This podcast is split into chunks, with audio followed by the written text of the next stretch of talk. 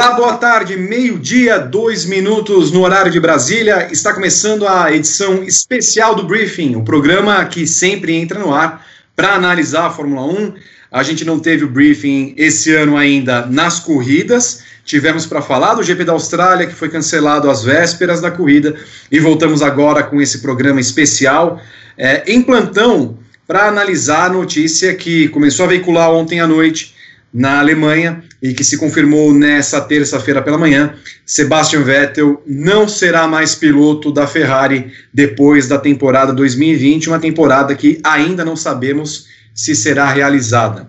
Vamos dissecar o assunto na próxima hora, é, com todos os nossos especialistas presentes aqui no programa. Fernando Silva, Vitor Fázio e Gabriel Carvalho. Você participa do programa através da hashtag Briefing nas redes sociais e, claro, pelo chat no YouTube, sempre chamando para que você se inscreva no nosso canal no Grande Prêmio, é, ative as notificações, dê o seu like, é sempre muito importante. E, claro, se você puder contribuir com a gente através do Super Chat, sempre é bom. É, como diria um jornal por aí, Jornalismo de qualidade exige recursos e sustentar esta cambada inteira, inclusive para comprar aparelhos de barbear, seria necessário para o nosso grupo. Quero a impressão inicial da notícia de ontem, começando pela fonte da, da notícia, direto de Berlim, na Alemanha, onde tudo começou a veicular ontem. Vitor Fázio. Olá, Vitor, tudo bem? Tudo bem, Vitor. Aqui Aqui na Alemanha, ontem de noite estava terminando de ver Netflix, estava revendo Narcos, que tá acabando as coisas para ver no Netflix. E aí, tá me preparando para ir dormir, e aí a gente abre o Twitter, e aí tá lá informação surgindo de jornalistas alemães que o Sebastian Vettel não vai renovar com a Ferrari para 2021.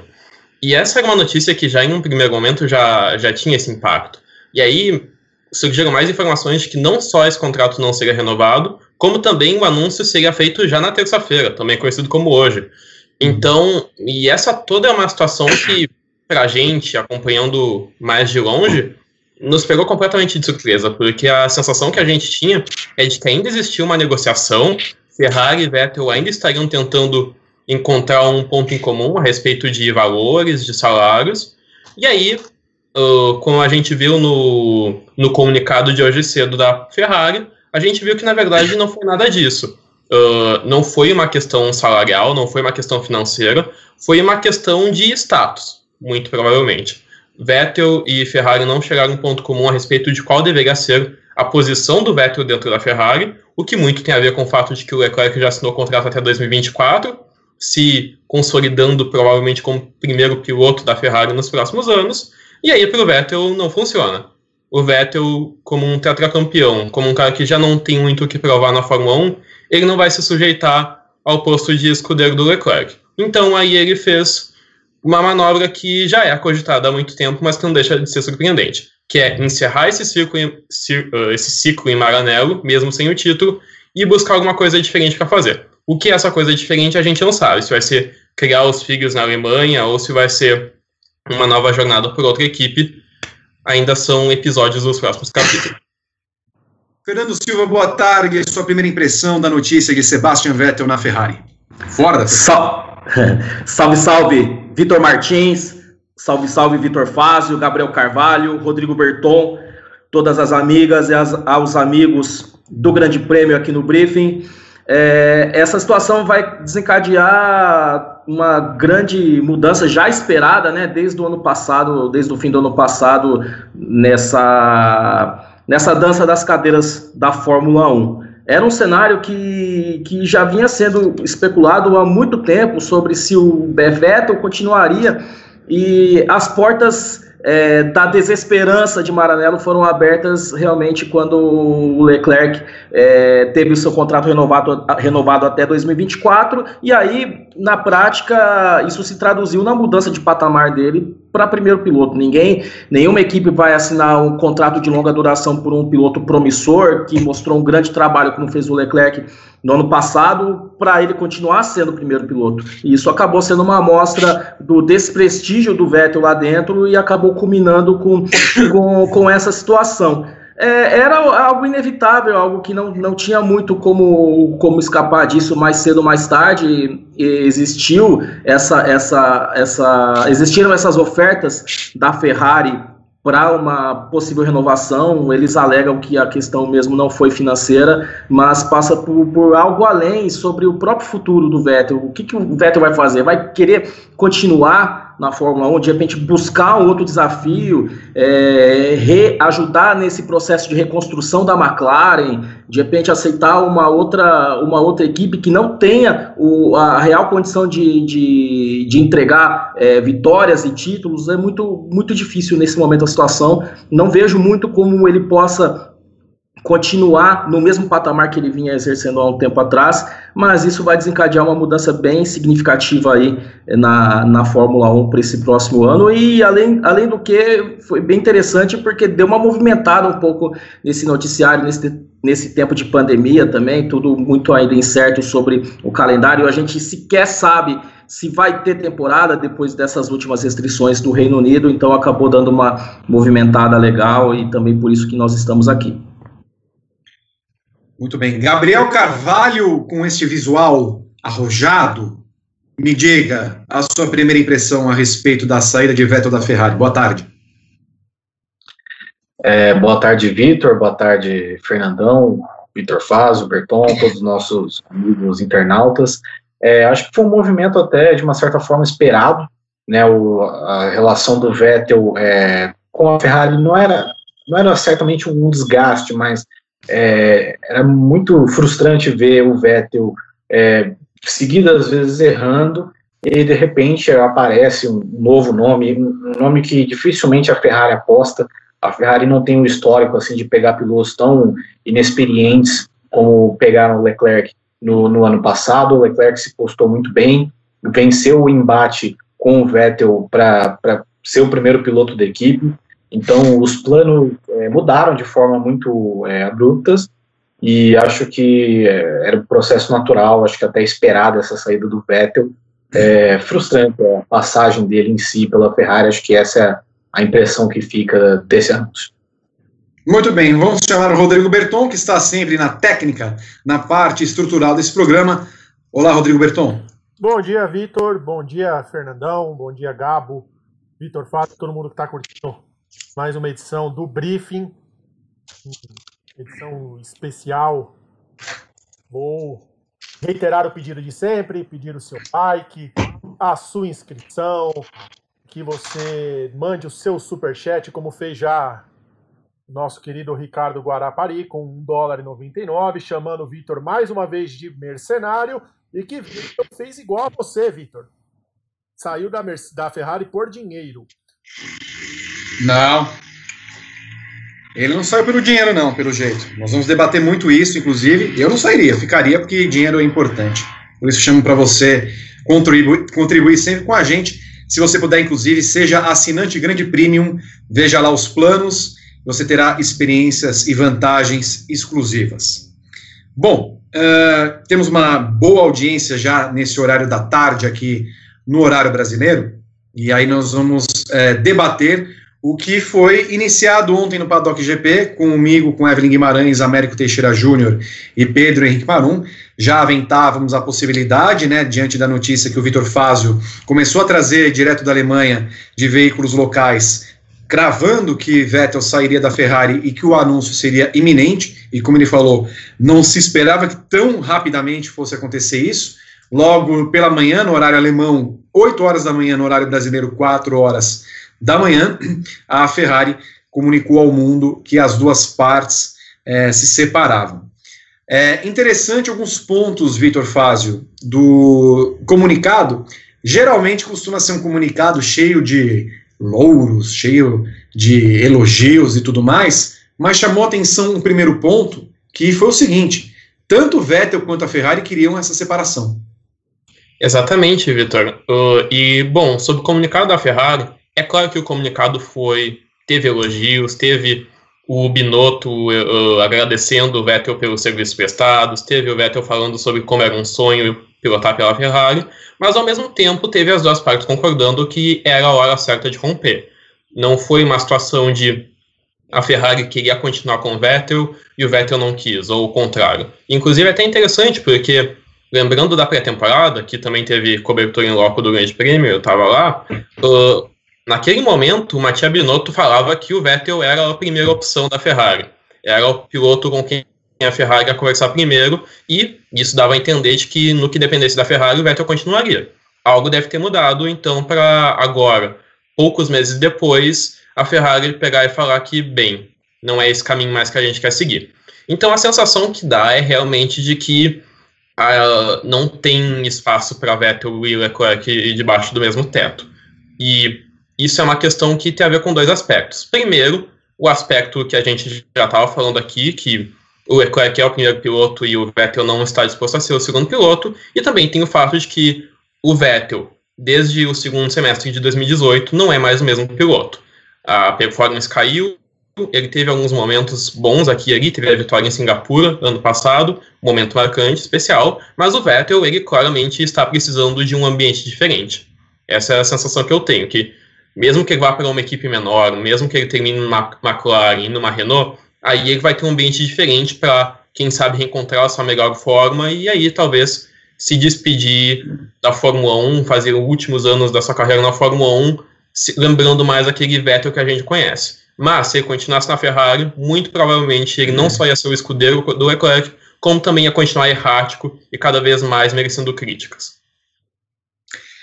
Então, de certa forma, Fernando Silva, a gente pode dizer que o, o Vettel evitou a ser o Raikkonen, que era o segundo piloto do Vettel.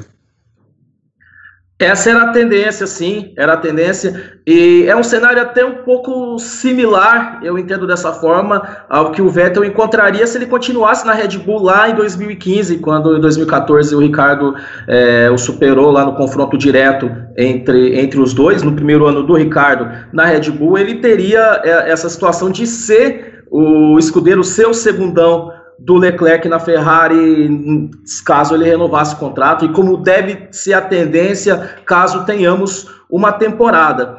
Eu, ele não se sujeitaria a isso. Acho que um, um cara que tem quatro títulos mundiais, que tem a história que tem o Sebastian na Fórmula 1, no esporte, não se sujeitaria a, a ser, de uma hora para outra, ser o, o, segundo piloto, por mais que a gente entenda que, e ele também sabe disso, que, que, que tem o, dec, o declínio na carreira dele, as, as performances e os resultados não, não condizem mais com o currículo que ele tem, ele não se sujeitaria jamais a ser um segundo piloto, de um, vou colocar assim, um fedelho como o Leclerc, ele vindo do seu segundo ano, apenas seu segundo ano de Ferrari. Então, era a saída, ou, ou sair da Ferrari para de repente buscar um protagonismo em uma outra equipe, ou simplesmente pendurar a balaclava e o capacete ao fim da temporada e curtir a vida, curtir a família, como, como ele imagina ele deve, deve estar fazendo nessa época de pandemia. Gabriel Carvalho, é, também no comunicado da Ferrari, há uma menção muito clara do Vettel. Não foi por dinheiro. Como se Jesse Jace tivesse escrito It's not about your money, money, money. Sei que você gosta dessa música, inclusive. Uh, me fica, me, me, nos parece então claro que uma redução salarial que até falam que seria de é, dois terços em relação ao salário do Vettel deste ano, não foi a questão. Foi meramente uma questão de se sentir desprestigiado, olhando que Leclerc, por exemplo, teve um contrato renovado até 2024. É, porque é uma situação difícil, né, para um cara que é tetracampeão do mundo, e aí, de repente, ele chega num estágio da carreira dele, que ele nem tá tão velho assim, ele vai fazer, vai completar 33 anos, o que é, não, não, significa ainda um fim de carreira com um piloto tão excepcional, é, eu não queria se encontrar nessa situação de ser o, o, o Robin do, do, Leclerc, né? Ele não queria ser o segundo homem da, da Ferrari, e acho que também o, a quantidade de trauma que ele acumulou nesses últimos anos, né? Tanto de 2017 e 2018, foi um ano que ele é, prejudicou, se prejudicou na, na disputa pelo título, quanto 2019, que foi um ano assim horroroso, pouco competitivo, é, às vezes ele não era nem tão errático, porque ele era mais apagado em si. Então, acho que a quantidade de trauma que o Vettel registrou dentro da Ferrari é, também pode ter influenciado essa decisão. E mesmo que ele vá para uma equipe, é, por exemplo, a McLaren, o Renault, que a gente a curto prazo podem não ser equipes capazes de conquistar títulos, vitórias, é, talvez ele só queira um novo espaço para poder é, refletir sobre a carreira dele, tentar se sentir mais tranquilo e, quem sabe, é claro, ter uma melhora de performance, tentar voltar a ser um pouco do que ele era é, no, nos primeiros anos, quando conquistou ali os quatro títulos consecutivos. Vitor, de certa forma, se a gente for parar para pensar, o Vettel pegou uma fase na Ferrari com uma série de mudanças. Ele foi para a Ferrari em 2015, quando o Marco Mattiati, aquele que era vendedor de carros lá, Ferrari nos Estados Unidos, era o chefe da equipe. Depois passou para o Maurizio Arrivabene, e aí é, o Luca de Montezemolo também estava de saída da equipe. De repente entra o, o Sérgio Marchione para chefiar a Ferrari, morre o Sérgio Marchione, sai o, o Arriva Bene, é, entra o Camilleri, o Luiz Camilleri, e, e, traz com ele um outro chefe de equipe, que é Mattia Binotto, que conhecia a Ferrari, então a Ferrari que o Vettel conheceu naquele primeiro momento era muito diferente dessa Ferrari de agora. E talvez esse, essa mudança dentro da equipe, onde no primeiro momento ele parecia ter carta branca para até mudar a equipe, ele não tinha mais nesse momento. Me pareceu também essa queda de popularidade interna dele, como falamos anteriormente, essas mudanças acabaram perdendo, fazendo com que o Vettel perdesse o encanto. Eu acredito que todas essas mudanças que tu citou elas também servem para a gente entender que os problemas da Ferrari elas não se limitam ao Vettel, porque se a gente comparar, por exemplo, com as mudanças de dirigentes da Mercedes, a gente provavelmente consegue contar nos dedos de uma mão só. E a Ferrari, ela é essa zona completa de ficar trocando o chefe de equipe como quem troca de técnico de futebol. No caso do Vettel, isso certamente não ajudou. Eu, é, do conhecimento público que o Vettel tinha um bom relacionamento com o Maurizio Arrivabene, e apesar de ele nunca ter se manifestado publicamente contra o Binotto, ter feito algum tipo de protesto, a saída do Arrivabene uh, ao fim de 2018, é mais um sinal de que a, uh, a batata, digamos, do projeto que tinha o Vettel como protagonista, que é precisamos vencer, vamos usar o Vettel para isso, esse projeto estava começando a ir por água abaixo. E se esse projeto começa a ir por água abaixo, vai o Vettel por água abaixo junto. Então, a gente pode interpretar essa mudança dentro da Ferrari, de ter o Leclerc como piloto, como mais novo capítulo nessa mudança. Da mesma forma que o Arrivabene se foi para entrar o Binotto, agora é a hora de apostar as fichas no Leclerc como primeiro piloto, porque o Vettel não está mais dando conta. Então, claro, a gente sempre pode ficar falando de e se, e se, e se, e se a Ferrari tivesse ido com o Arrivabene, e se o Vettel tivesse tido confiança plena, e tudo isso. Mas o fato é que o Vettel ele foi tendo prestígio interno e é compreensível até, porque a Ferrari a gente já sabe que está sem vencer título há mais de uma década. O último título do Mundial de Pilotos foi em 2007, o último título do Mundial de Construtores foi em 2008. E esse é um jejum muito grande para uma equipe que até pouco mais de 10 anos atrás simplesmente dominava a Fórmula 1. E isso se perdeu por completo. Então a Ferrari chegou naquele momento em que está apostando todas as fichas na mudança.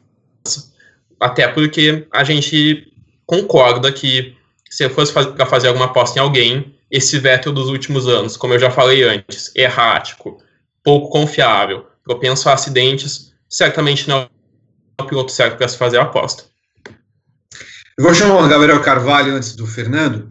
Gabriel escreveu um texto há pouco no Grande Prêmio falando que o Vettel seria o sucessor do Schumacher para tentar conquistar os títulos que o outro alemão havia conquistado. Mas pegando por esse exemplo, quando o Schumacher foi campeão, ele construiu uma equipe em torno dele que quase não se modificou. Foram cinco títulos junto com o Ross Brown e com o Jean Todt. No caso do Vettel, não. Ele não conseguiu manter um ano, basicamente, quase, é, todo o seu staff ao longo dele. Isso é determinante para ele também, é, Gabriel, na sua visão?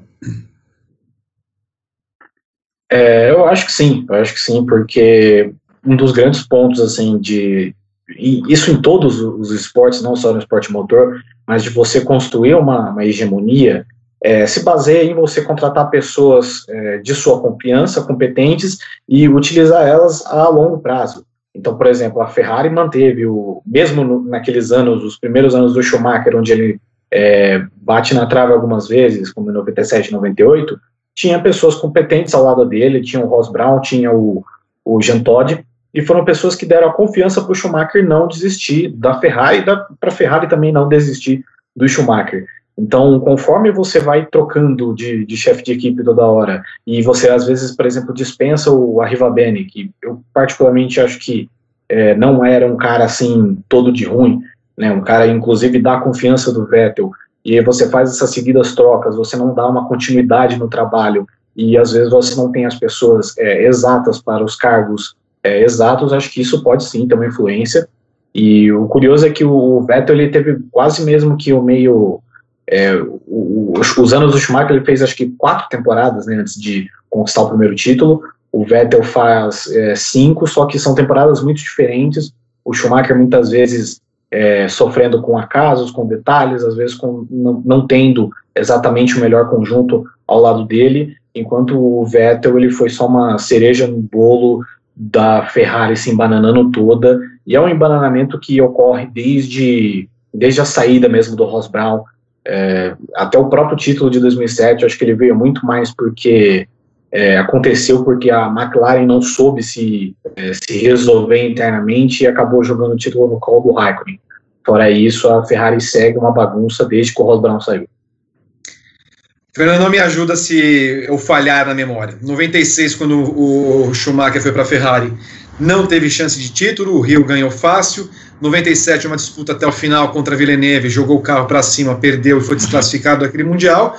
98 até disputou com o Hakkinen, não foi campeão. 99 fraturou a perna em Silverstone, e aí não correu metade da temporada, e aí em 2000 a 2004 conquistou os seus títulos. 2005 e 2006 perdeu para Alonso. Vettel em 2015, não me lembro de ter disputado. Ele foi né? terceiro. Foi terceiro. Ele chegou. 2016, Hamilton, Rosberg direto, deu Rosberg.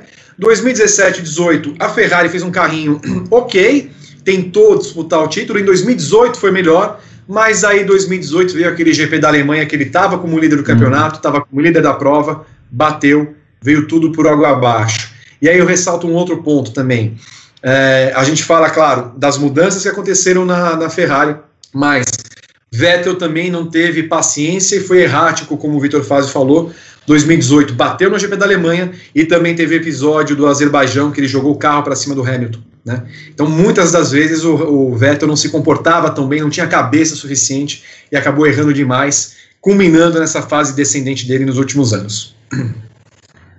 É isso mesmo, ele acabou sucumbindo pelos, próprios, pelos próprios erros, na maior parte deles. É claro que essa falta de unidade, essa falta de coesão, essa falta de ter uma equipe no entorno dele acabou prejudicando. E aí eu vou colocar um ponto eu não sei se os nossos colegas eles chegaram a abordar. Eu acho que os anos em que o, o Vettel teve o Raikkonen como companheiro de equipe foram muito ruins para ele, foram muito prejudiciais, porque ele acabou se acomodando, acabou deixando um pouco essa questão de que, poxa, a Mercedes está dominando, mas eu vou ficar tranquilo na minha aqui, sem ser incomodado. Essa falta de, de compatibilidade de um companheiro de equipe forte, como deveria ser o caso da Ferrari, oferecer um companheiro de equipe mais forte para o Vettel do que o, o Raikkonen, eu acho que isso também acabou também por atrapalhar um pouco no, no trabalho de desenvolvimento dele ao longo da Ferrari. Ele ficou ao lado do Raikkonen entre 2015 e 2018 e nessas temporadas como um todo,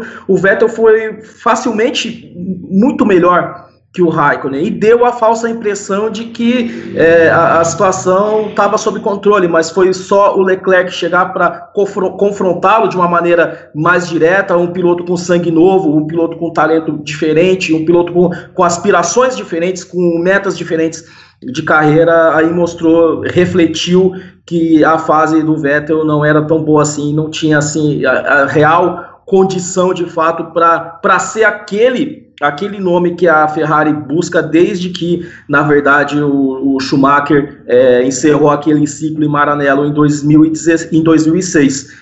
Tanto que depois, nessa década, a Ferrari apostou alto no Fernando Alonso, cinco temporadas de 2010 a 2014. Não deu muito certo, muito mais pelo próprio temperamento do Alonso, que saiu super queimado de Maranello, apesar de ele ter, na minha visão, ter ficado muito mais perto de conquistar um título mundial pela Ferrari do que o Vettel.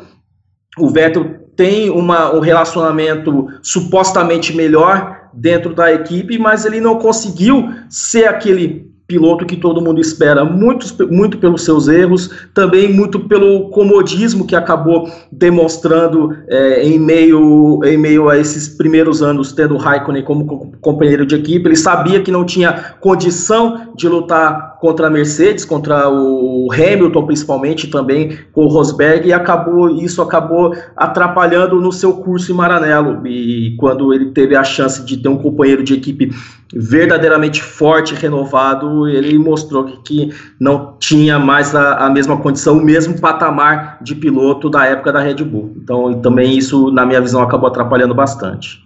É um bom ponto, Fernandão, é um bom ponto para analisar, porque realmente quando ele teve dois companheiros de equipe que, tanto em Red Bull quanto na Ferrari, que o ameaçaram, ele estremeceu. Foi assim na Red Bull com o Ricardo, foi assim agora um ano depois com Leclerc, e para ele a vida estava muito cômoda na Ferrari, como você falou, porque nos tempos que eles correram juntos, Raikkonen e Vettel, Raikkonen venceu apenas uma corrida, logo no finalzinho, quando ele estava já para se aposentar, o GP dos Estados Unidos em Austin, enquanto o Vettel já havia vencido 13 corridas pela Ferrari nesses quatro anos que lá passou.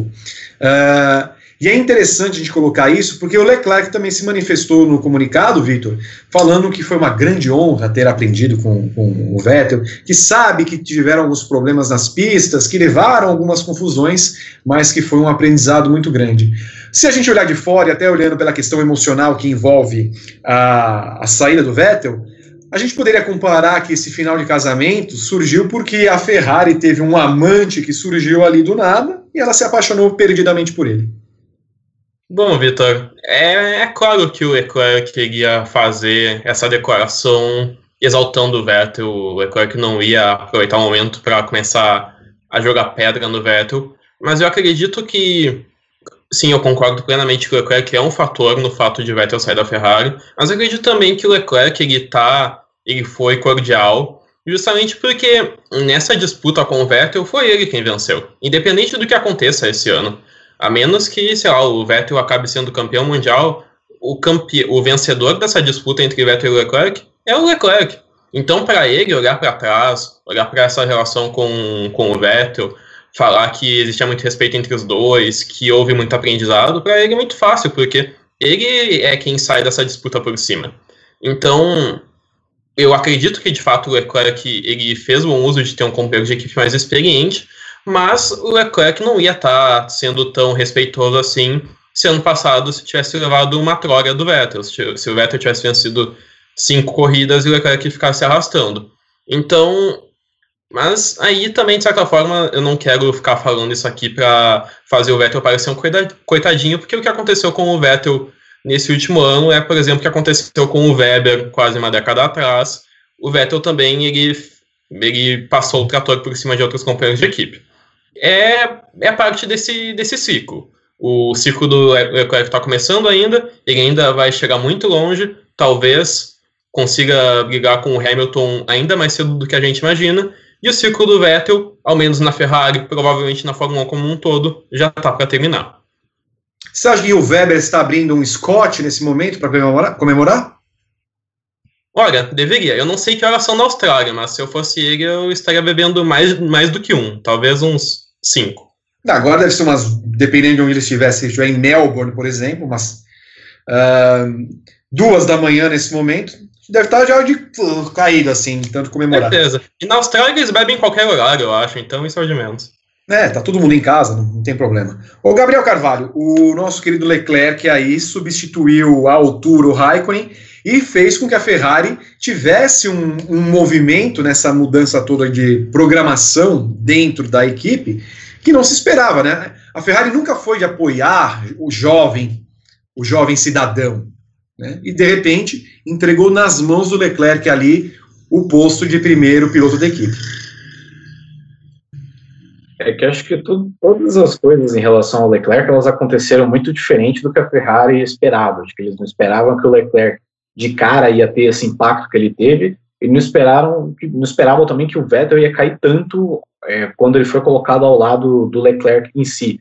Realmente não é o histórico da Ferrari, né? A história da Ferrari é, mais jovem que o Leclerc, talvez só o Ricardo Rodrigues ali nos anos é, 50, 60, de lá para cá, sempre foram pilotos consolidados ou até pilotos promissores que já tinham uma certa experiência, como o caso do Alesi, do Massa. Então, acho que é, tudo correu é, diferente do, do, que eles planejavam e eles acabaram é, tendo que tomar essa, essa atitude de, de, preterir o Vettel nessa disputa. E, assim, é, não tinha muito para onde fugir, não dava para a Ferrari é, continuar a colocar o, o Leclerc como é, segundo ainda como uma promessa e o Vettel como o grande campeão, o cara que é aspirante ao título. E é, só, só para pontuar algo que vocês falaram em relação aos companheiros de equipe, a Ricardo e Leclerc, eu acho que o Vettel ele foi muito mimado na Red Bull por todo, todos os conflitos que ele teve justamente com o Weber, a gente lembra o acidente na Turquia, o, a Red Bull foi lá, passou o pano para o Vettel, a, toda a situação lá da, da Malásia depois, também teve um pano ali para o Vettel, então ele sempre foi colocado em, em, uma posição de conforto, uma posição de o queridinho de cada equipe, e acho que a segunda grande demonstração que a gente tem de que a partir do momento que as coisas são niveladas entre ele e o companheiro de equipe, ele acaba tendo problemas. Fernandão, o Vettel e o Leclerc tiveram problemas na temporada passada, é, sobretudo na segunda metade da temporada, teve aquela questão do GP da Itália, que Leclerc não ajudou Vettel na classificação, é, depois Singapura, que Leclerc reclamou que Vettel voltou à frente dele dos boxes, mas principalmente depois no GP do Brasil, quando os dois abandonaram. Teria sido essa a gota d'água para a Ferrari? Eu creio que sim, eu creio que a Ferrari meio que se cansou do Vettel e aquele, aquele episódio foi o estopim mesmo para apostar todas as fichas no, no Leclerc para um projeto de, de longo prazo.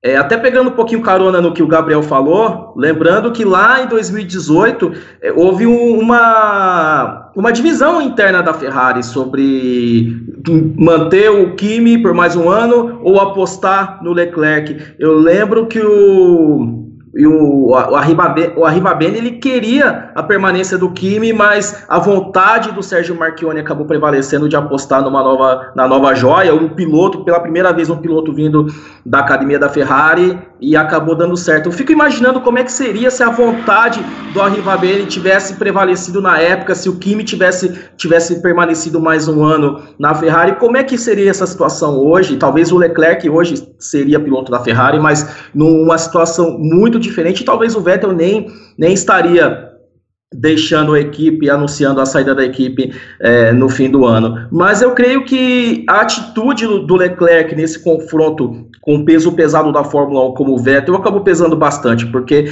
em momento algum, se a gente for lembrar desde a segunda corrida do campeonato, que foi no GP do Bahrein, que ele largou na pole position, teve aquele jogo de equipe, depois ele, ele se posicionou perante a equipe, falou, ó, oh, tô mais rápido que ele, vou passar. Ele, em todo momento, ele teve uma postura de confronto, de ele não se conformar com o fato de, pelo, pela, pela situação de ele estar tá chegando à equipe é, muito novo, de estar tá na primeira ou segunda corrida, ele abaixar a bola para um tetracampeão como o Vettel. Então, essa postura dele, e ainda por cima a, a, o fato de ele conseguir entregar grandes resultados, as sete pole positions, as, as vitórias que ele conseguiu no ano passado, tudo isso foi determinante. E aí, quando você compara o que o Leclerc entregou na primeira temporada dele com, com, com a Ferrari e o que o, o, que o Vettel conseguiu entregar não tem, não tem nem comparação e aí acho que o conjunto todo da obra mais os problemas de relacionamento acho que penderam para a Ferrari escolher o Leclerc e, e dar aquele adeus para o Vettel ao fim da temporada. Esse é o Briefing, o programa que analisa a Fórmula 1 em edição especial, analisando Vettel fora da Ferrari, as consequências para a Ferrari para Vettel, o que fica na Fórmula 1, a Fórmula 1 parada em tempos de pandemia, mas vem aí a notícia do ano, por enquanto, claro, é, essa saída prematura para alguns, talvez pelo momento, se a gente fosse esperar um anúncio, talvez, talvez fosse mais tarde na temporada, não agora, nesse momento, Vettel fora da Ferrari. Você participa do programa através da hashtag Briefing nas redes sociais. O nosso Rodrigo Berton vai selecionando as mensagens e também pelo chat no YouTube. Mande o seu comentário, mande também a sua participação pelo super chat, como fez, por exemplo, o nosso amigo. Eu pegar, vou pegar o nome dele aqui. Aqui está. Renato Medeiros Porto manda dois reais, faça um vídeo do Adrian Newey, o campeão legítimo. Tudo a ver com o assunto. Gosto assim, quando a gente colabora e faz esse cross de assuntos. Virão vídeos do Adrian Newey em outros assuntos. Recomendo que você siga o Grande Prêmio aqui na GPTV, faça a inscrição no canal, ativar as, as notificações. Vai ter Adrian Newey, tenho certeza, num assunto muito importante e tem a ver com Ferrari. Eu garanto para você que você vai gostar. Então dê o seu like também aí, você que está participando do programa Briefing. Muito bem. É, a questão agora, eu vou deixar para o final o substituto, mas Vettel em si agora. Vettel saiu da Red Bull e foi para a Ferrari, e agora é, disse também no release que vai ter um tempo para reavaliar a vida, pensar na carreira e tudo mais. É, ontem no paddock a gente falou de algumas possibilidades, mas as principais e óbvias pareceriam a McLaren, que hoje é chefiada por Andrea Seidel, Vitor Fazio, e a Renault, que foi a montadora que lhe deu os quatro títulos na Renault, conhece muito bem, mas que como equipe ainda é claudicante a ponto de fazer com que o Ricardo repense o seu futuro na própria equipe. Mas há uma possibilidade também, se a gente for pensar, nessa Aston Martin que vai vir em 2021, né, a, a substituta da Racing Point, eventualmente uma Alfa Romeo, que é uma espécie de subsidiária da, da Ferrari para alguns assuntos, né, pelo menos de motor, não é um carro que é parecido e não se utiliza de tantas peças da Ferrari. E não vejo outra opção, talvez se você me relembrar alguma.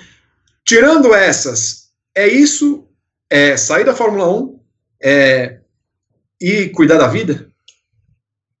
Olha, eu acredito que, pensando no futuro do Vettel, ele provavelmente vai ter que fazer uma escolha entre Renault ou McLaren. Isso, claro, se ele não quiser se aposentar. Porque as outras opções, por exemplo, a Racing Point, que vai virar Aston Martin, uh, eu acho que a gente está, muitas vezes, está superestimando o potencial da Aston Martin de chegar e já fazer acontecer. McLaren e Renault, por mais que a Renault ainda não tenha mostrado a que veio na Fórmula 1, são duas equipes que têm uma estrutura muito mais pronta. Não precisam gastar rios de dinheiro porque já tem uma estrutura, já são equipes que foram campeãs da Fórmula 1 no passado.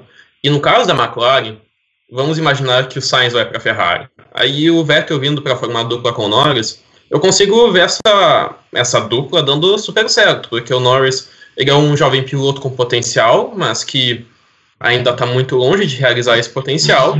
E no caso do Vettel, ele poderia chegar para cap capitanear essa nova fase do projeto. A McLaren já não é mais aquela equipe dos dias da Honda se, se arrastando, sofrendo para pontuar. Hoje já é tranquilamente a melhor equipe do pelotão intermediário. Está sonhando com, através da mudança de regulamento, um novo salto adiante, brigar por pódios, talvez por vitórias. E eu acredito que o Vettel se encaixaria como uma luva nesse projeto porque ele chegaria lá com menos pressão a respeito de ser campeão mundial, porque você sabe que isso não vai acontecer com a McLaren, mas podendo, quem sabe, arriscar um resultado aqui e outro ali. E claro, com um ambiente que é muito mais tranquilo e com pessoas que aparentemente sabem trabalhar super bem. Essa chegada do André Seidel deu super certo. O Zac Brown, que já está há mais tempo, também foi um ótimo substituto para o Ron Dennis. Então é uma equipe que já tem quase todas as peças se encaixando. Falta um piloto que seja uma estrela. O Sainz é um ótimo piloto, mas eu não acredito que ele está ao nível do Sebastian Vettel. Então falta a McLaren fazer uma manobra da mesma forma que a Renault fez alguns anos atrás trazendo o Ricardo. Que o Ricardo é um pilotão e tal, mas aí, enfim, a Renault tem outros problemas, mas a McLaren já tem tudo, falta o piloto. Se o Vettel topar esse desafio da McLaren, se o Vettel não se desanimar, se o Vettel não ficar com vontade de ir para casa criar os filhos, eu acredito que pode dar certo.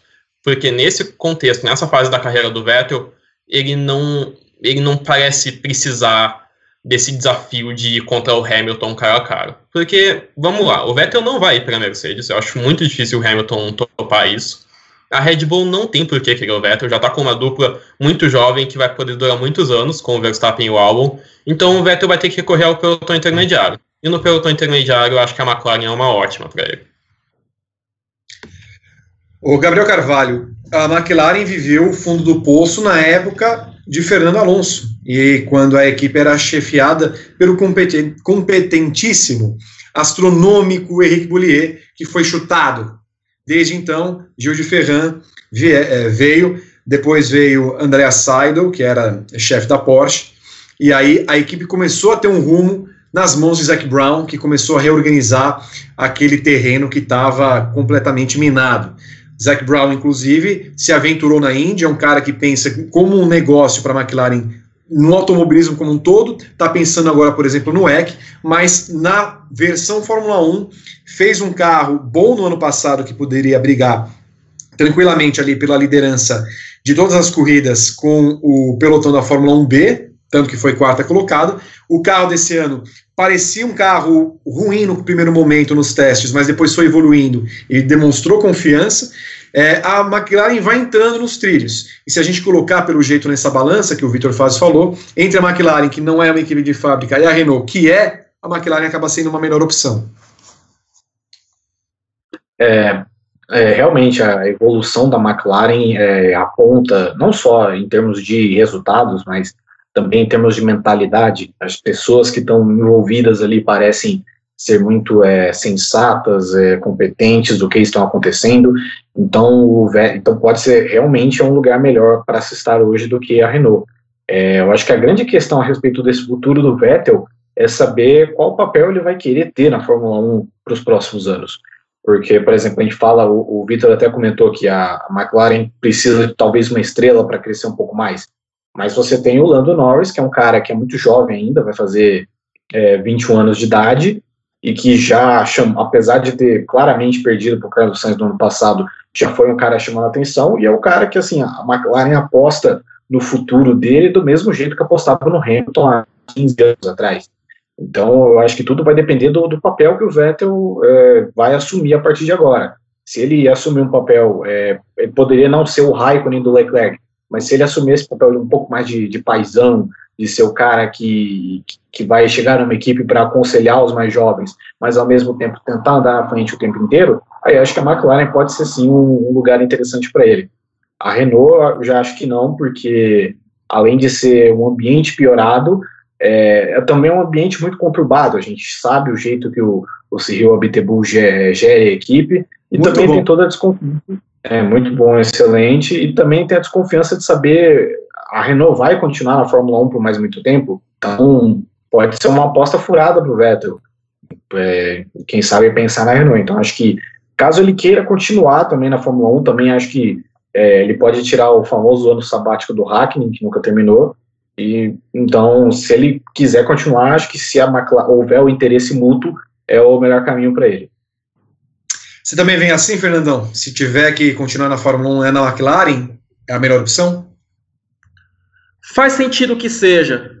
É, eu vi vocês levantando alguns pontos e mais algum ponto nessa questão da McLaren é o fato de a equipe usar motor Mercedes a partir do ano que vem. Então, você tem um chefe alemão, um motor alemão, um piloto alemão, isso é muito bom para o marketing da, da própria Mercedes, né? Acaba sendo, acaba sendo muito interessante. É uma equipe em ascensão eu acho que faria bem até para o Lando Norris, né? Acho que é, tiraria um pouco esse, esse ambiente de muita amizade e tal. Acho que forçaria o Lando Norris a ter um, um, um grau mais elevado, até de profissionalismo dentro da equipe. E para o Vettel também, eu, eu creio que seria muito importante ter essa chance de liderar uma nova fase da McLaren. Mas eu estava pensando no outro aspecto também que envolve ainda o Hamilton. A gente, a gente vê muitas declarações do Hamilton tecendo luas de amor à Mercedes, que é a equipe dos sonhos e tudo mais, só que o Hamilton ainda não definiu a participação dele, no, o, a renovação de contrato dele com a Mercedes. É, Fala-se que os valores são muito altos, mas acredito que também essa situação tende a mudar até por conta do nosso contexto hoje, de uma tendência de redução de custos e tudo, então a gente não sabe como é que isso vai, vai influenciar nas negociações contratuais para, para o futuro próximo. Aí eu fico pensando, e se, o, e se o Hamilton de repente, ah, vou aposentar, vou encerrar a carreira no fim do ano, de repente com sétimo título mundial, caso tenhamos temporada. O Vettel de repente poderia ser uma opção para a Mercedes para essa continuidade da dinastia. Sai um hexacampeão, entra um tetracampeão do mundo, piloto alemão, como a Mercedes não tem desde a aposentadoria do Nico Rosberg. Então eu vejo como uma alternativa, claro, muito mais difícil. A tendência é que o Hamilton renove seu contrato com a Mercedes, mas eu não acharia de todo impossível essa alternativa, não. Mas é, é claro que dentre as opções mais plausíveis, a McLaren surge como a mais, a mais interessante, a mais provável, a mais possível por essa sequência da carreira, caso, claro, o Vettel decida continuar na Fórmula 1. Seco para você, Vitor Fázio. O que fará Vettel em 2021? Eu acredito que ele continua no grid, eu acredito que ele vai para a McLaren, se eu tivesse que apostar. Eu acho que ele não vai simplesmente se aposentar do nada.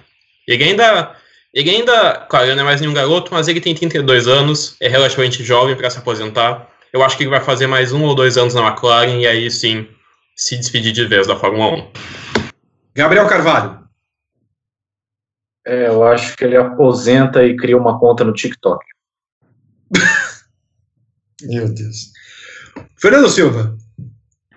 Eu também acho que o Vettel se aposenta no fim da temporada. Eu acho que ele não, em termos do que ele é, pode conquistar, nada que vá ampliar o seu cartel de vitórias e títulos e tudo mais. Eu acredito que ele vá até o fim do ano aí, não passe além disso. Eu imagino alguém que mal consegue acessar o Instagram usando o TikTok. Enfim, o... Vamos ler alguns comentários aqui do nosso povo. O José Augusto Dias Rosa. Acho bem provável trazer um piloto novo como o Leclerc. Tem de ser alguém experiente que saiba acertar o carro. Um Alonso da vida seria ideal. Guilherme Jales. A Ferrari ia se arriscar demais botando um menino da Fórmula 2 direto na Ferrari. Duvido que faço isso. Vocês estão vendo a extremidade dos comentários. Uh, tem discussões sobre a ida do Sainz na Ferrari, fala o Renato Bilota. Uh, que mais? O João Pedro Crivellari. Seria mais interessante ao esporte a levada de alguém com algum tempo na categoria, Ricardo e Sainz, já que Leclerc, por mais que talentoso, precisa de bagagem. O nosso Saulo Avelar manda 5 dólares canadenses, que na cotação de hoje deve estar, tá, deixa eu ver aqui, 3 milhões de reais. Cheguei tarde, galera. O que vocês acham das especulações da Silly Season antecipada com o Ricardo sendo cogitado na Ferrari? Uh, ele fala a respeito, nós vamos falar daqui a pouco também. Uh, o Luan Tagovailoa, que maravilha de nick, lá no Twitter. E o glorioso Pierre Gasly, vou até anotar aqui, não tinha anotado esse nome aqui, mas vocês vão falar daqui a pouco. Será que entra nas especulações de ir para a Ferrari no lugar do Vettel? Fabiano Leocádio, 20 reais, estava com saudade. Começou o Fabiano Leocádio Show. Com essa pausa, creio que Vettel teve bastante tempo para pensar, já dava sinais de incômodo há um certo tempo. Parar não seria um mau negócio, missão cumprida, vida que segue. Abraços aos amigos do GP, o nosso Fabiano Leocádio. Nós vamos falar agora, então, sobre os prováveis nomes que poderiam constar na lista e quem são os favoritos eu vou começar numa ordem decrescente. É, são dez nomes. Eu vou começar por esse Gasly. Vale a pena falar do Gasly? Assim, eu vou olhar para vocês. É, deixa eu até aumentar a tela. Vou olhar para vocês. E aí vocês me fazem um sinal de sim ou não. Vale a pena falar do Gasly? Sim ou não? E tá bom. Já, já que se manifestaram, ok. Fala então, Gabriel Carvalho, por que deveríamos é, considerar é, Pierre Gasly? Bom, é, o Gasly é um cara que é, vem reconstruindo a carreira dele depois da saída dele na, da Red Bull, e dependendo é, da situação que a Red Bull vai se levar para os próximos anos, já tem o, o Verstappen garantido a longo prazo, e é bem provável que renovem com o álbum a, a longo prazo, o Gasly ficaria sem lugar em uma equipe de, de, ponta, ele não teria mais a chance dele na Red Bull. Então ele precisaria olhar para outros horizontes e acho que a Ferrari seria um, é uma opção interessante para ele. Acho que ele gostaria de, de ter a oportunidade de correr um carro competitivo de novo e na Ferrari, mas assim, vai a, qual a probabilidade disso acontecer? Baixíssima. Né? Então é, eu acho que vale a pena porque assim seria um nome que faria sentido, apesar de duvido que esteja sendo contado para essa vaga em si. Vitor Fazio que fez thumbs up. Bom, eu acredito que o Gasly seria interessante porque já se falou várias vezes que ele já teve a chance dele na Red Bull, ele muito dificilmente vai voltar para a Red Bull um dia. e aí em algum momento ele vai ter que dar o próximo passo da carreira, ele não vai passar na AlphaTauri uh, pelos próximos 10 anos. Então, se por acaso a Ferrari não conseguir ir atrás dos nomes mais cotados, que a gente vai falar em seguida, eu acredito que o Gasly certamente seria um nome melhor do que trazer o Giovinazzi, por exemplo. Mais uma vez um esquema, ok? Para cima ou para baixo. O Fernandão falou que não, nem vai falar do, do pobre coitado. Uh, deixa eu ver aqui. Todos, todos apostos? Deixa eu fechar aqui. Pascal Verlaine. Ok. Vou, vou pular o sujeito então. Mais um nome. Sérgio Pérez.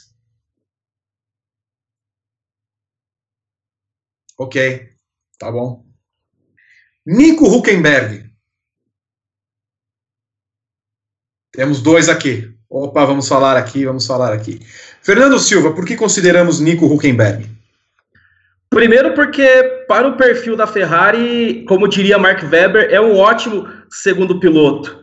É um, é um cara que tem muita experiência no, na Fórmula 1, é, é, um, é um cara que, por mais que, que existam é, é, rumores e conversas sobre o temperamento dele, como isso pode afetar internamente o ambiente da equipe, mas é um, é um cara que eu acredito que possa contribuir bem para a Ferrari e possa ser um, um bom suporte para o Charles Leclerc. Eu acredito que na condição dele, ele sabendo que vai ser contratado como segundo piloto, ele não é, colocaria maiores problemas na situação toda, no ambiente, trabalharia em prol da equipe, levaria o número 27 de volta ao carro da Ferrari, algo que não acontece há muito tempo, e eu acredito que, que assim, seria esse, esse equilíbrio. O Leclerc, por mais que ele tenha todo o prestígio, que ele já tenha o status de primeiro piloto, ele é bem mais inexperiente do que o Huckenberg. O Huckenberg tem uma bagagem e isso acaba sendo sempre muito importante, né? Então, nesse sentido, por esses fatores, eu vejo que o Huckenberg ele corre por fora como um grande azarão, mas na minha lista ele seria considerado sim. Vitor Fázio. Eu assino embaixo do que o Fernandão disse, porque na verdade o Huckenberg é um cara que assim ele não tem poder de barulho algum. O que quer que oferecerem para ele, ele vai aceitar. Imagina se a Ferrari chega para ele e fala: Ó, oh, Huckenberg, tu pode vir para cá ano que vem, mas tu vai ser o escudeiro, tu nunca vai poder treinar uma corrida na frente do Leclerc, tu vai ter que sempre se deposição e o teu carro vai ser pior ainda por cima. Ele aceita na mesma hora, porque mesmo. Sem salário. Sim, sim, capaz de pagar ainda por cima. uh, porque, na verdade, o Huckenberg, na posição dele de ter passado tantos anos na Fórmula 1 e nunca ter conseguido sequer um pódio, uma chance na Ferrari, mesmo que como um completo segundão, já seria excelente para ele, ao menos conseguir um terceiro lugar, alguma coisa assim, dar um novo gás para a carreira dele na Fórmula 1. Eu concordo que é muito improvável, tem outros nomes bem melhor posicionados nessa lista, mas para o Huckenberg e para a própria Ferrari, porque o Huckenberg é um cara que não causa problemas, acredito que seria um bom nome. Muito bem. Eu adicionei mais um nome aqui à lista, são 11, tá? Façam. Mick Schumacher. Tá bom, ok. É, bom, esse aqui estava na lista inicial lá. Antônio Giovinazzi.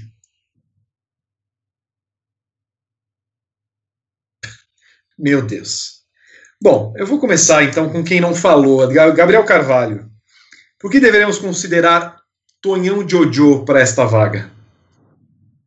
Bem, é um piloto da academia da Ferrari, é um piloto também italiano e que se encaixa na filosofia do time de ter um primeiro piloto e ter um segundo piloto, de ter um cara, um Ed Irvine, um Ivan Capelli, um cara nesse tipo de molde que assim não vai ameaçar mesmo o Leclerc.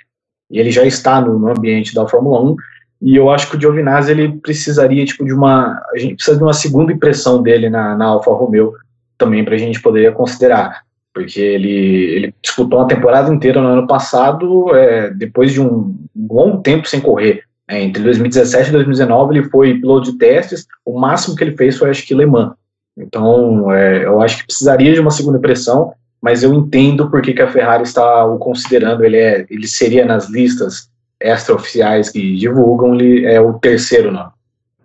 Fernando Silva.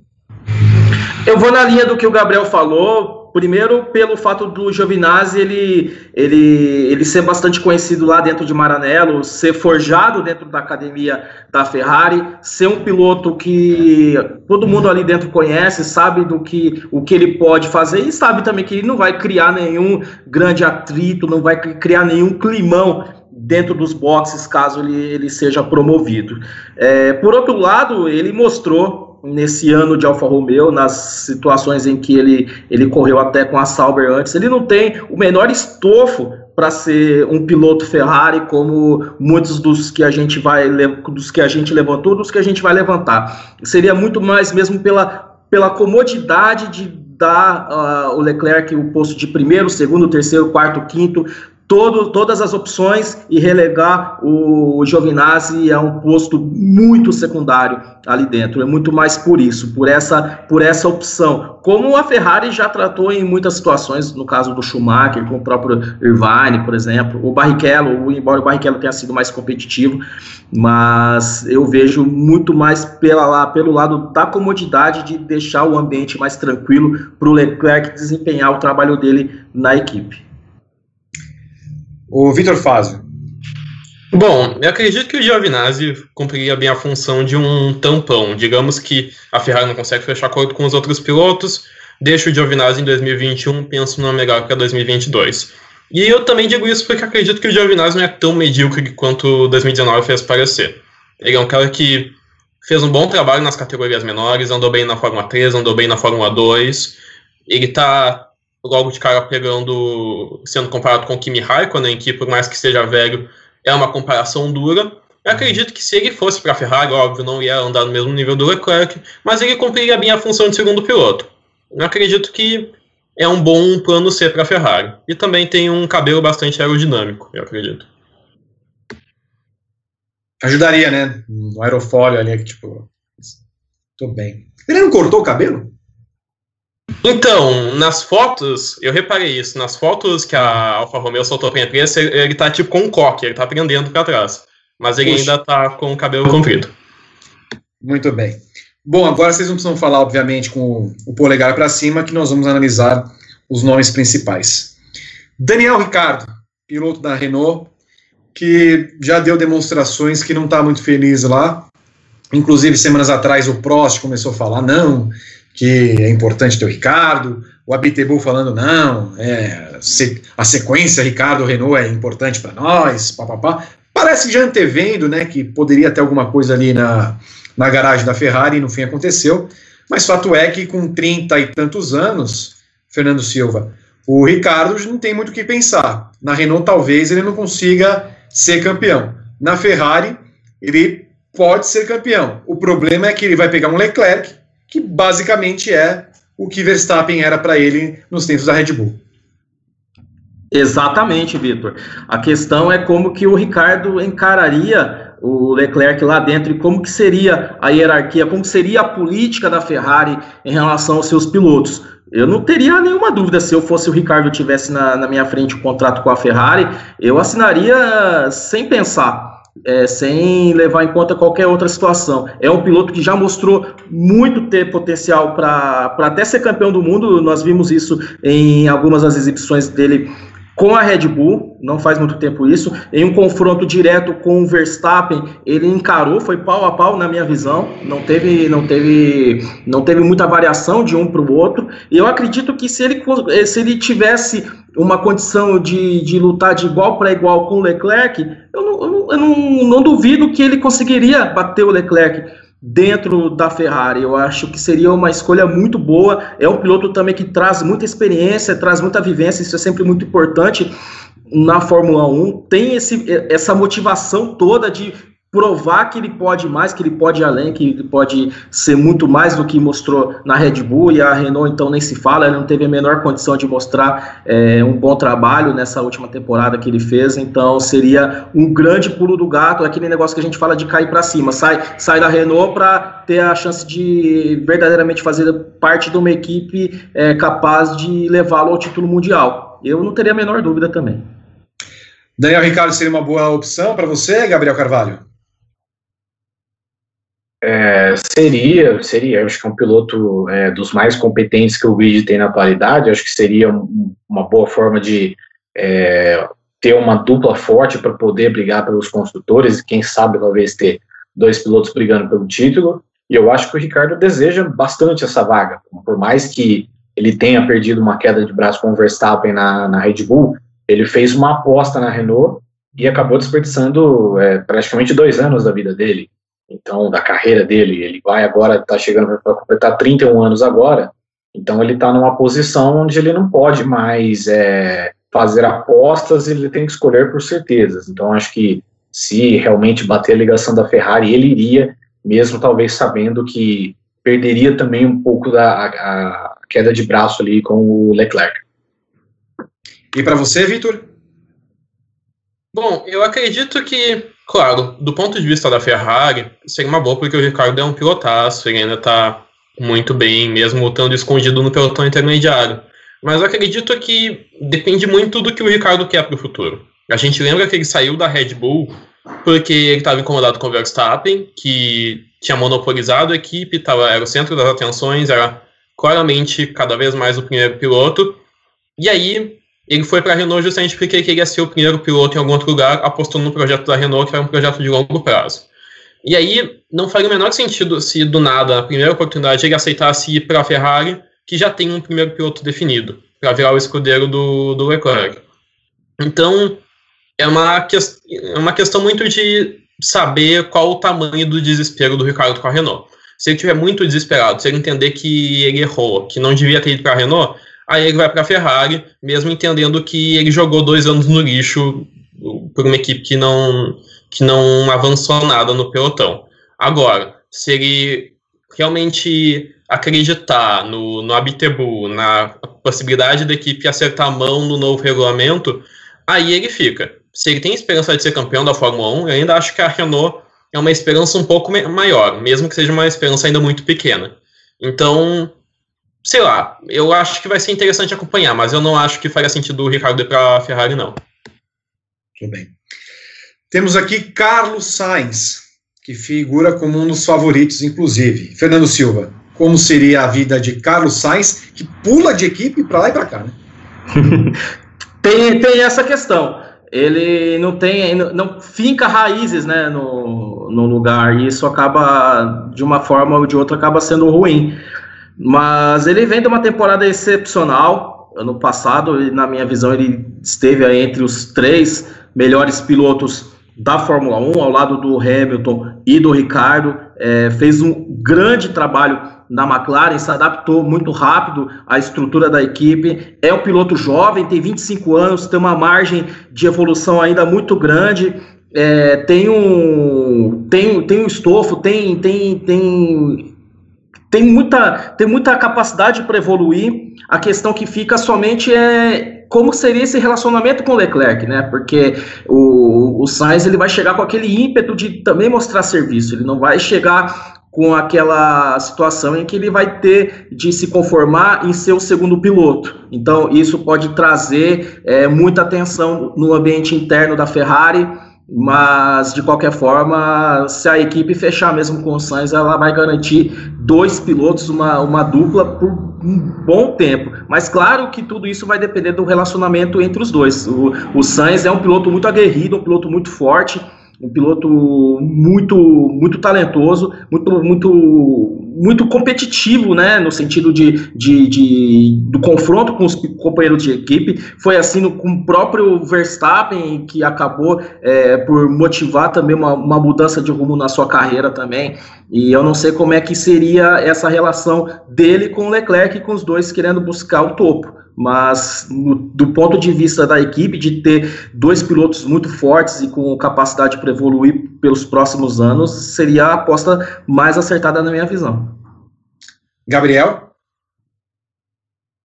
É, o Sainz realmente vem se provando, aí, especialmente em 2019, né, ele se encaixou muito bem na McLaren, provou que talvez é, é um piloto que merece uma, uma chance, um carro de ponta, e imagino que seja realmente também a, a melhor opção, talvez por ser mais novo, por talvez não ter uma ânsia tão grande como a que o Ricardo tem por ser campeão do mundo, porque ele sabe que ele vai ter uma carreira muito longa na Fórmula 1. É, só fico triste dele é, deixar a McLaren, porque eu achei que os dois combinaram tão bem juntos, né? Um ajudou o outro a crescer dentro da Fórmula 1, mas acho que realmente na, no atual contexto é a principal é, opção é, da Ferrari é o Carlos Sainz.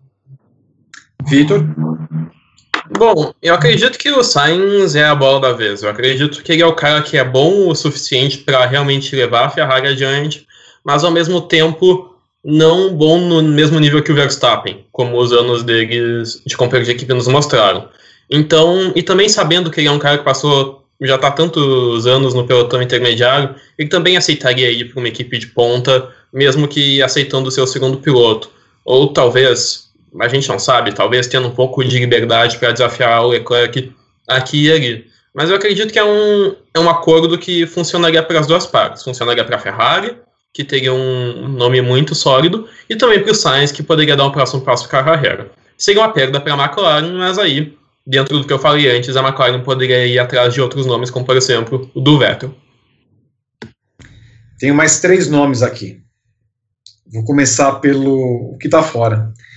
O Fernando Silva, Fernando Alonso.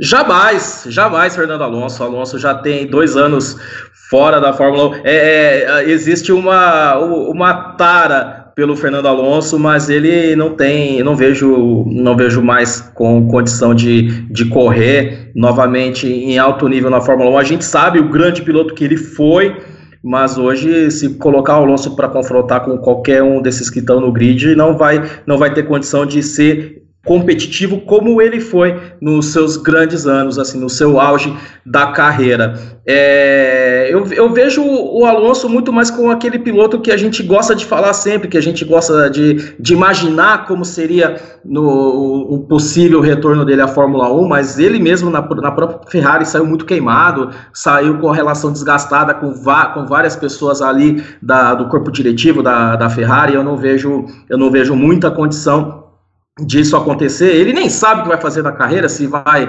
é, correr de endurance no ano que vem, se, ele não sabe, ele não sabe nada, então eu não vejo a menor possibilidade de o Alonso voltar à Fórmula 1 e ainda mais numa equipe como a Ferrari. Você falou em tara e eu lembrei que tem dois membros da nossa equipe do Grande Prêmio que são um pouquinho tarados pelo, pelo rapaz. é. Gabriel Carvalho, que tal Alonso? Ah, sem chance, pô, já deu, sabe? É, eu acho que o Alonso, ele, ele é aquele nome que eventualmente ele acaba aparecendo em toda discussão que a gente fizer. Então, é, se, se o, sei lá, o Jean Todt ele renuncia à presidência da FIA, as pessoas vão sugerir o Alonso para ele ser um dos candidatos. Mas, pô, é um cara já que é, vai, assumiria uma vaga aos 40 anos de idade, é, há dois anos sem correr, é, numa equipe que ele não saiu muito bem, é um cara que também já está longe do do, do auge, do, da, da, da, grande forma que ele já teve. Então, é, seria a mesma coisa do, sei lá, talvez do, da Mercedes apostando no Schumacher lá em 2010, com a diferença de que a Mercedes estava em um lugar para poder apostar no Schumacher, porque ainda era uma equipe que estava precisando se construir e tal, não tinha toda a pressa de ser uma campeã do mundo. A Ferrari tem a pressa de ser campeã do mundo e não é o Alonso que vai ajudar. Vitor Fázio?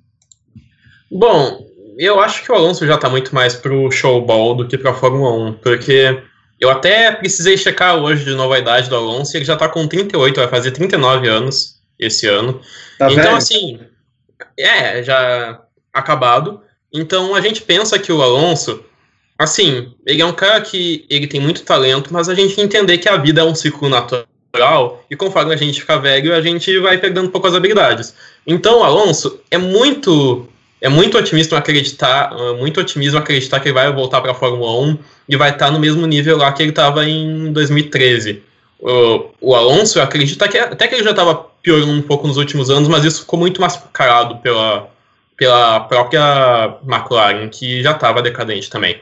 Então, o Alonso eu não vejo a menor chance. Eu adoraria que o Alonso tivesse uma nova chance de ser campeão do mundo, ia ser divertido. O Alonso é um cara que sempre rende muito, até do nosso ponto de vista jornalístico, mas nesse caso eu acho que os dois têm a perder. O Alonso ia se incomodar e a Ferrari ia se incomodar com o Alonso também. Só queria ressaltar: 38 anos é velho, é isso? Sim. Ah, tá. O, depois você chamei o RH para o Vitor Fazio conhecer essa linha. Vitor. O, o próximo nome, Hamilton. Fernando Silva. Ah, o Hamilton ele, ele já se posicionou algumas vezes é, falando que não, não considera uma ida para a Ferrari. A gente lembra que no fim do ano passado é, saíram muitas notícias a respeito dessa ligação Hamilton com Maranello.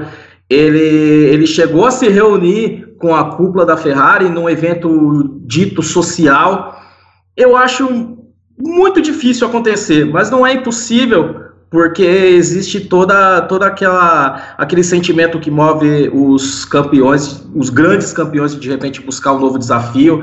E a Ferrari para ele seria um novo desafio, um grande desafio colocar a equipe de volta no caminho das vitórias, no caminho dos títulos, algo que, é, como a gente falou, Alonso não conseguiu, Vettel não conseguiu, e seria talvez o último grande desafio do Hamilton na Fórmula 1. Talvez se ele for movido por esse tipo de sentimento, não seria nenhum absurdo imaginar que ele iria para a Ferrari e o Vettel fazendo esse, esse cross indo para a Mercedes. Eu acho muito difícil, mas e seria para a Fórmula 1, para o produto Fórmula 1 seria espetacular, né? Ter o Hamilton, ter o maior piloto do seu tempo na maior equipe da Fórmula 1, na equipe mais midiática, na equipe que exerce maior pressão e tudo mais.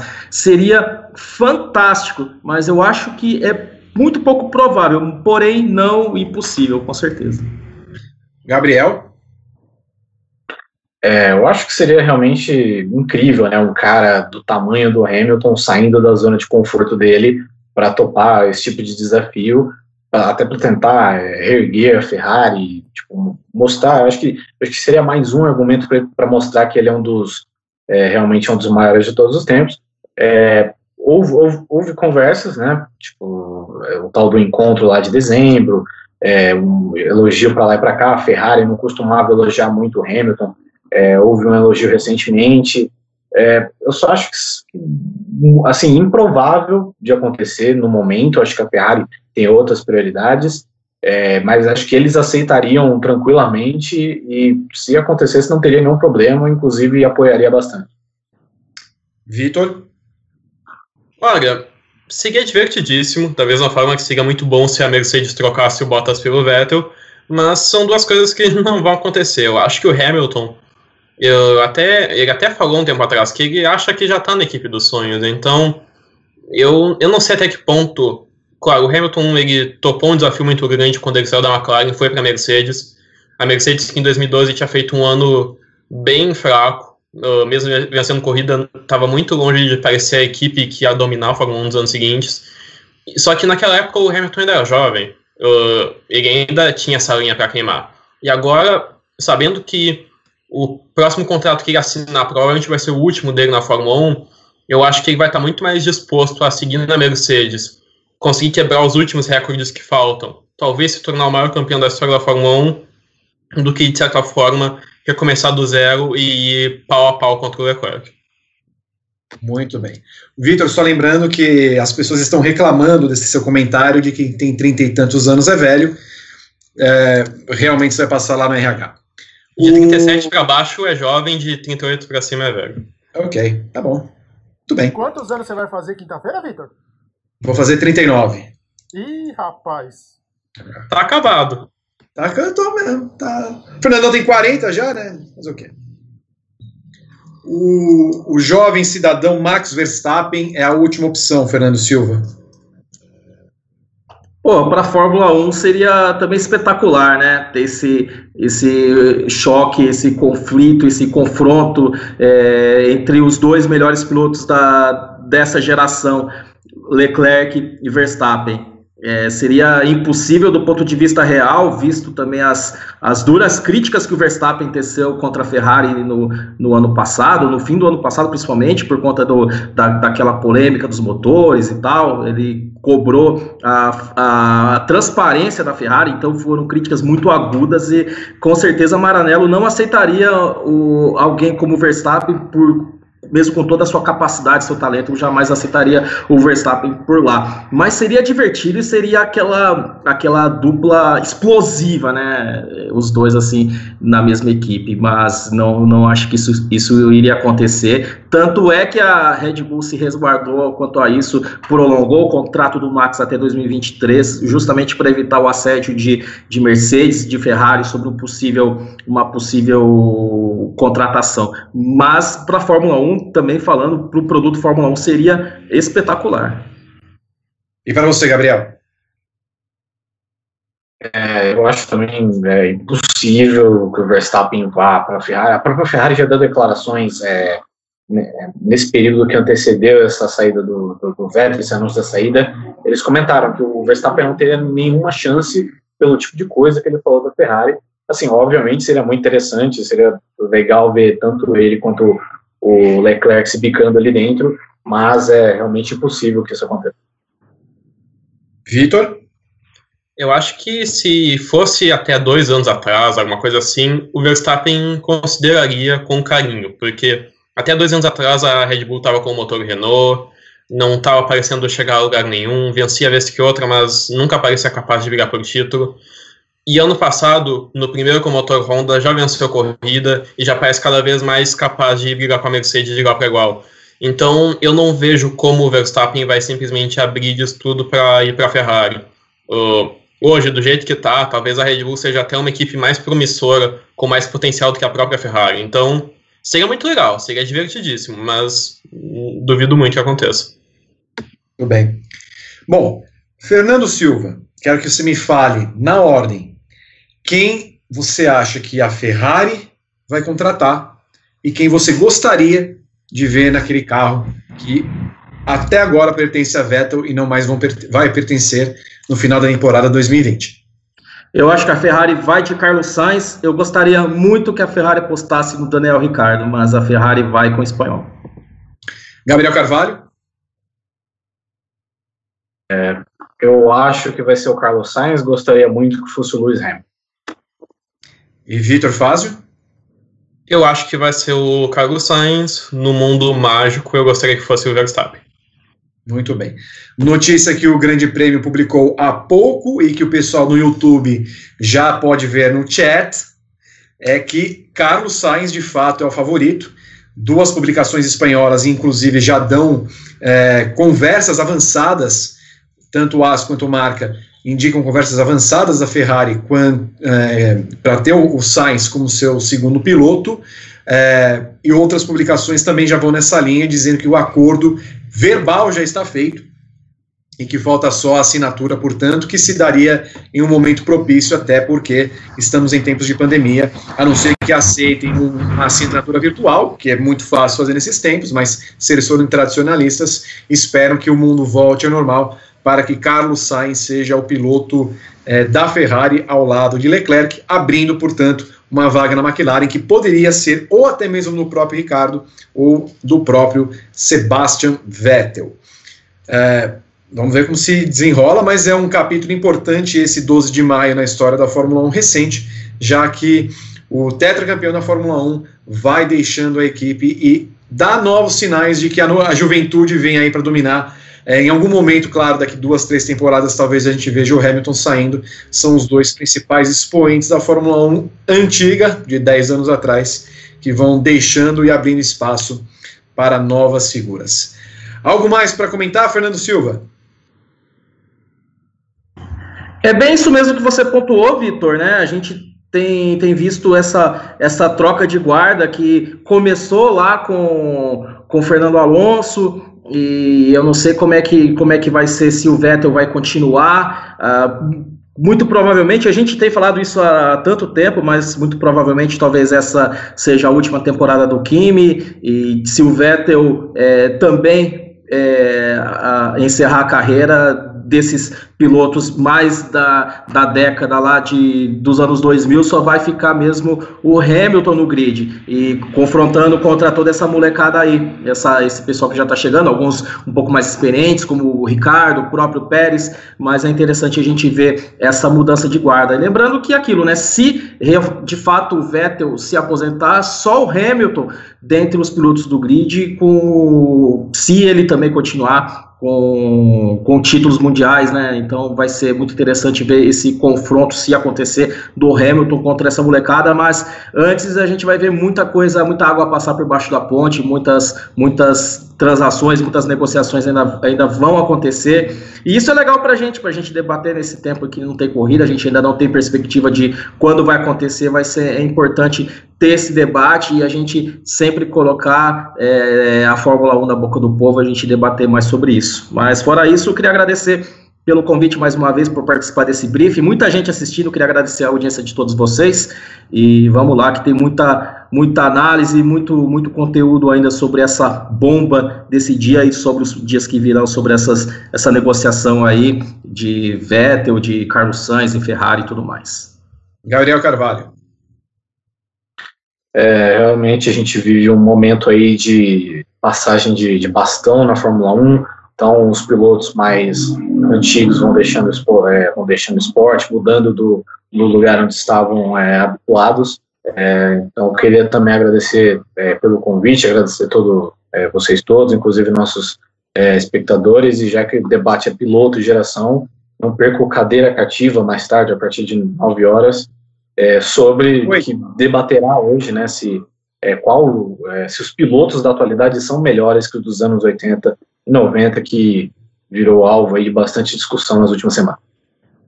Só corrigindo, Gabriel, 8 horas no horário de Brasília, não 9, uma faixa nobre agora do YouTube, 8 horas, portanto, programa hoje com Flávio Gomes, Américo Teixeira Júnior e Lito Cavalcante participando dessa discussão. Vitor Fázio, Bom, meu destaque final vai para o pelotão intermediário, que é muito fácil a gente pensar nas consequências para as equipes de ponta, mas essa saída do Vettel vai ter um efeito cascata. Se a silly season do ano passado foi meio fraquinha, pouco mudou, esse ano a expectativa é de que mude tudo. Fora isso, valeu ao amigo internauta que compareceu em peso aí para o nosso programa, programa muito legal, sempre um prazer participar e sempre à disposição para a próxima. Muito bem, não vai ter próxima porque você vai passar no RH. Uh, muito obrigado a todo mundo que acompanhou o briefing. Lembrando que sempre no YouTube, no Facebook, no Instagram, no Dailymotion, no Pinterest e no Twitch nós temos programas variados, são os canais Grande Prêmio. Eu me sinto numa operadora de TV, você vai acessando qualquer rede social e tem programas a rodo.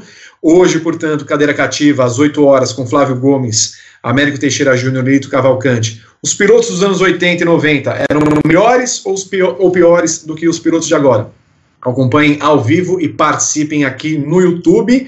Quero agradecer mais uma vez a você que participou, a Fernando Silva, Gabriel Carvalho, que é, tem o Guga Chakra como seu companheiro de salão de beleza, eles vão no mesmo cabeleireiro, Vitor Fázio. É, deem like aqui no final desse programa e assim que acabar o programa, eu chamo você para comentar, não no chat no YouTube, mas nos comentários ali no vídeo. A pergunta já está feita. Para onde vai Vettel em 2021? Quem será o substituto dele e quem você gostaria que fosse o substituto? Então, terminando essa live, vão lá nos comentários desse vídeo, né, desse esse espaço no YouTube, para você comentar. A todos, muito obrigado mais uma vez. O briefing volta a qualquer momento, sempre quando, houver uma notícia em plantão extraordinário, importante como foi essa de Vettel saindo da Ferrari. Até mais, gente. Tchau.